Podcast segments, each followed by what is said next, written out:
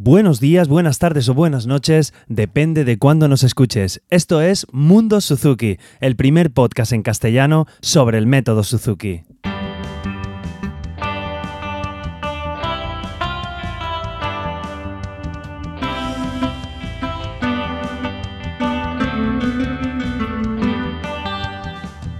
Hola a todos y bienvenidos a un nuevo capítulo de Mundo Suzuki. Este va a ser un capítulo especial, ahora os cuento, pero saber que este es el podcast donde hablamos sobre todo lo relacionado con Suzuki. Yo soy Carmelo Sena, profesor de guitarra Suzuki, y a través de este podcast me gusta compartir mi experiencia en el día a día como profesor y todo lo que aprendo sobre esta apasionante filosofía, metodología o estilo de vida que, que es esto del método Suzuki. Aquí lo llamamos Mundo Suzuki. Y bueno, ¿por qué este capítulo es especial? Como veréis, no, no lleva nombre de capítulo, sino que lleva la introducción llamada Enseñar un instrumento. ¿Por qué he hecho este capítulo? Bueno, la verdad, llevo dos semanas con un esguince de muñeca. No, no he podido tocar en estas dos semanas. Estoy un poco ansiado por, por tocar y dándole vueltas a la cabeza. A mí me gusta mucho leer y encontré un libro que tengo hace tiempo basado, que, hizo mi, profesor eh, Elio Galbaño. Bueno, es un libro Elio es el, profesor, el creador del método Suzuki para, guitarra, lo, realizó en Italia. Y bueno, tiene una especie de, libro texto que es enseñar, se, ya se llama así, enseñar un instrumento. Y digamos, basado en este, en este pequeño texto, he creado una serie de unos nueve capítulos aproximadamente que me gustaría compartir con vosotros durante este verano. Por eso el hecho de haber cambiado la melodía. Y bueno, serán capítulos cortos, aunque a mí me gusta enrollarme a charrar, pero intentaré dentro de lo posible, pues no superar los 10-12 minutos para que sean unos capítulos digeribles este verano y que os ayude a, la motivación tanto para profesores como para padres, como para madres, profesoras, tíos, tías, tutores, tutoras y todo el mundo que esté relacionado con el mundo de la, de la, metodología Suzuki. También deciros que muchas veces digo niño o niña y a veces me lo habéis comentado, eh, pensar que yo siempre lo hago de manera general, no hablo solamente de, de masculino o en, femenino. Si digo a vez niños y no digo niñas, pues, pues disculparme. Pero bueno. Este primer capítulo va a ser una pequeña introducción, ¿vale? Y además eh, cada, capítulo será una pequeña reflexión basado en la, en la metodología Suzuki, que espero que, os ayude. Voy a intentar meter los nueve capítulos durante este final de julio y en, el mes de agosto, entonces voy a hacer prácticamente uno o dos por semana, depende cuando los peques me dejen y lo tendremos todo empaquetado para en septiembre empezar de nuevo con el siguiente capítulo de, del, podcast eh, normal, digamos, vamos a llamar normal entre, entre comillas. Y bueno, estos, estos nuevos capítulos me gustaría que fueran un homenaje a, Suzuki, al maestro Suzuki, eh, ya que es la base de, nuestra, nuestra filosofía. Y me gustaría comentaros un par de cosas sobre él, pues para haceros reflexionar si estáis sentados en la playa o si vais conduciendo, como si vais conduciendo y reflexionar, y reflexionáis, por favor, ir con cuidado. Pero bueno, yo sé que me escucháis en diversos ambientes, así que a ver si, si os. Em, ¿Por qué un homenaje a Suzuki? Bueno, Suzuki era una persona que tenía una energía inagotable. Eh, le comentó a, a mi profesor Elio Galbaño, que fue el que me instruyó a mí en la metodología Suzuki allí en Italia, que este año coincide con que es el 30 aniversario de la creación de la guitarra Suzuki. Hace 30 años que, creó este método basado en la guitarra. Eh, tuvo contacto directo con Suzuki y bueno, una de las frases que le marcó es que Suzuki le dijo que, escuchaba una energía inagotable que, le sostenía en el, viaje, en el viaje de educar a los chiquillos, porque la fuerza que viene de los niños a su vez es inagotable. Es como una, una retroalimentación que le daban los niños eh, eh, a Suzuki. Y bueno, hay que tener en cuenta que Suzuki cuando empezó no tenía la certeza de nada. Eh, no, no, no, él se le ocurrió la idea de que los niños hablaban japonés y que era, era difícil y que nadie dudaba que dudaran en que hablaran japonés y probó a hacer lo mismo con el instrumento. Lo, no tenía la certeza de que funcionara, pero creía fuertemente en lo que hacía. Así que eh, empezó en ello y, gracias a Suzuki hoy en día sabemos algo importante que es que todos los niños pueden tocar un instrumento y que todos los niños pueden. Vamos, la base es que pueden hacer lo que sea porque son capaces, cada vez nos damos cuenta de que sus capacidades y, sus opciones de realizar cosas son mucho, mucho más grandes en, los niños.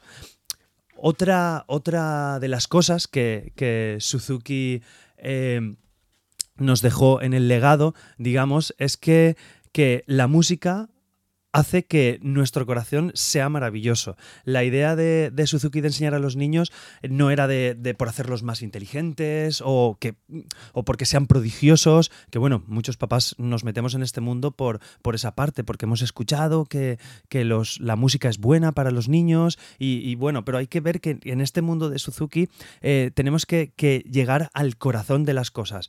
Eh, si un niño intenta llegar al corazón de la música de Bach o por ejemplo de la música de Mozart, eh, también tenemos que, conseguir que, ese corazón se arrime al que está a nuestro lado, a nuestro vecino, a nuestro amigo, a nuestro compañero. Entonces le damos una cierta, una particular sensibilidad para, para acoger a los compañeros y para que, para que estén en grupo con los niños y que sean capaces de, amar al vecino, por, así decirlo. Por eso es tan importante en la metodología Suzuki el hacer la clase de grupo. Hay gente que, es que la clase de grupo el niño se, no, se aburre, no atiende. No, no tenemos que ir por esa parte. Tenemos que ver al al hacer que sean amigos, al hacer un grupo. Es más importante hacer el grupo que en, tocar en sí el instrumento. Muchas veces se nos va esto de la cabeza y creo que debemos reconducir nuestro cerebro a, esto, a que los niños consigan un, corazón maravilloso. Otra de las cosas, y esto cuando he estado recuperándolo me, ha encantado, es que eh, Suzuki nos dio una gran oportunidad, ¿vale? Y es sentir a través del sonido del instrumento la voz profunda de nuestros hijos.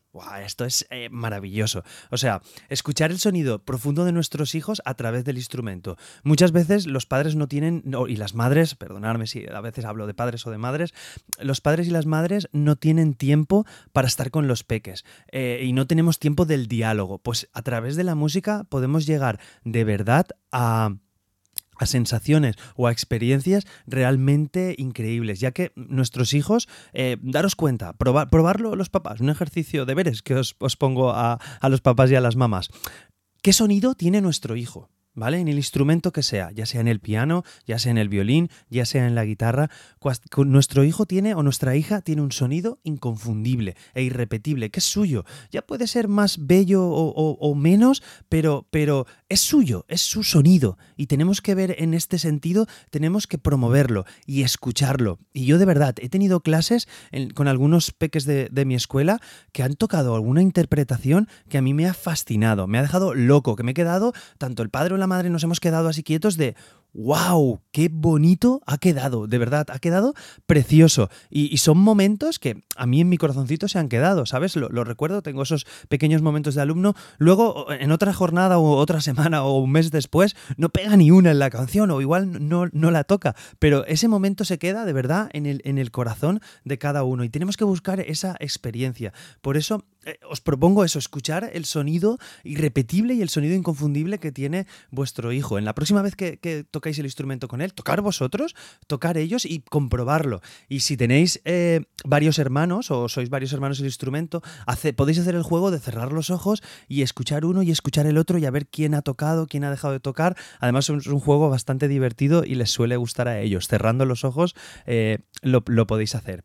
Pero bueno, quiero hacer capítulos cortos resumiendo un poco, ¿vale? Después de, la experiencia del maestro Suzuki, eh, lo que nos dejó en el legado, podemos afirmar que cada niño, a través de la música, eh, expresa todo lo profundo que tiene. Lo que a lo mejor no, no, pueda expresar de palabra, a través de la música lo podemos, lo podemos eh, retransmitir. No sé, hago un pequeño inciso, no sé si lo he comentado alguna vez en el capítulo, en algún capítulo del podcast, si no os lo digo. Hace un montón de tiempo tuve un alumno que tocaba muy bien, y, siempre venía a clase, eh, continuaba, vamos, unas clases normales, lo que podríamos llamar un niño normal que venía a clase y tocaba, y en una de las clases tocó fatal, tocaba súper mal, no daba una con la canción, el sonido, yo recuerdo que el sonido era triste, era un sonido, tocaba la canción, pero era como si estuviera tocando en modo menor, no, estaba, que, sonaba aquello triste, es serio, y, nada, no sabíamos, le preguntaba a su madre, y nada, no sé nada, el chiquillo normal ha venido, tal, se puso, y de verdad, una cosa exagerada. Y nada, a los 10 minutos de clase eh, se puso a llorar y resulta que había tenido un conflicto en el colegio, se había tenido una discusión con un niño, no recuerdo si llegaron a pegarse o todo, bueno, esta cosa, niños de 8 o 9 años, pues que lo que puede pasar en el cole. Y recuerdo que se lo sacamos al niño a través de la música. O sea, fue una cosa increíble. Yo lo escuchaba tocar, lo escuchaba tocar y miraba a su madre y decía, es que no es él. Digo, es que no está tocando él, o sea, está tocando de manera triste. No, no, y, sacamos eso. Por eso, esta frase de Suzuki es, yo la he vivido en mi experiencia y es, creo que súper importante. Que cada niño se exprese lo profundo, intentar buscarlo. Evidentemente, si venimos de la playa y hacemos ahora en verano tocar el instrumento, pues no saquemos ese profundo. Pero si vamos consiguiendo a través de todos los días un poquito de una arena, un, granito de arena todos los días, yo creo que, lo conseguiremos.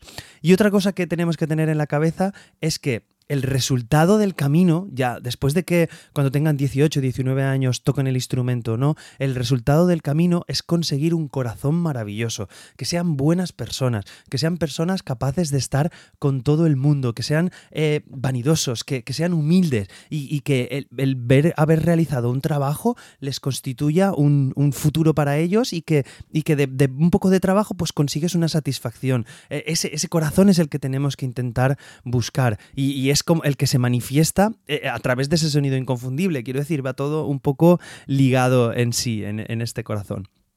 Y bueno, no quiero enrollarme más, es, el pequeño, esta introducción de estas pequeñas reflexiones que quiero hacer a lo largo de, nueve capítulos. Serán nueve capítulos que espero nada, en cuatro o cinco días publicar el siguiente y que los tengáis todos en, eh, como he dicho antes, en, este verano.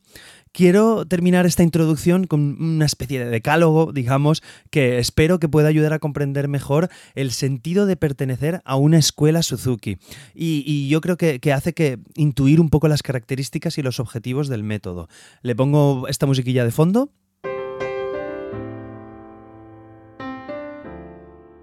Y bueno, os comento, espero que, os guste esta ambientación eh, veraniega que le he puesto. En el método Suzuki se desarrolla el talento presente en cada uno de los niños. Se empieza a tocar a la edad de 3-4 años aproximadamente. Y bueno, el centro de la metodología es siempre la familia. La familia debe estar implicada en, esta metodología.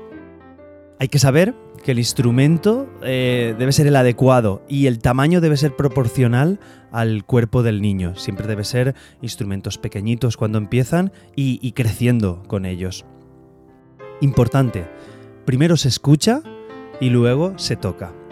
Después, primero se toca y se interpreta y luego es cuando se lee.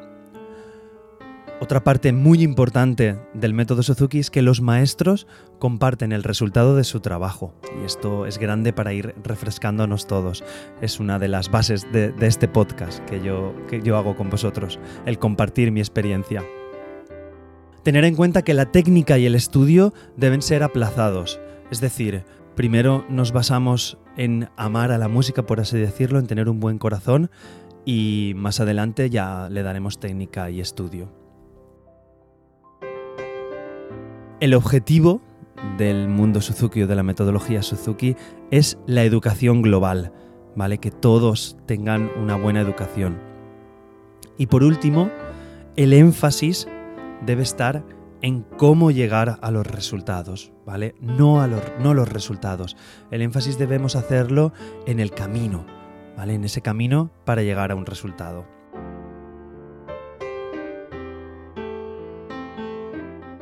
Bueno, espero que os haya gustado y no quiero despedirme sin antes animaros a que hagáis vuestras valoraciones en iTunes y vuestros comentarios en iVoox y Spreaker. Y deciros que muchas gracias a los que nos escucháis, a los que me escucháis, porque sin vosotros yo sería una persona hablándole a un micro. Nada más, nos escuchamos en unos días. Buenos días, buenas tardes o buenas noches, depende de la hora que sea. Un saludo y feliz verano. Hasta luego.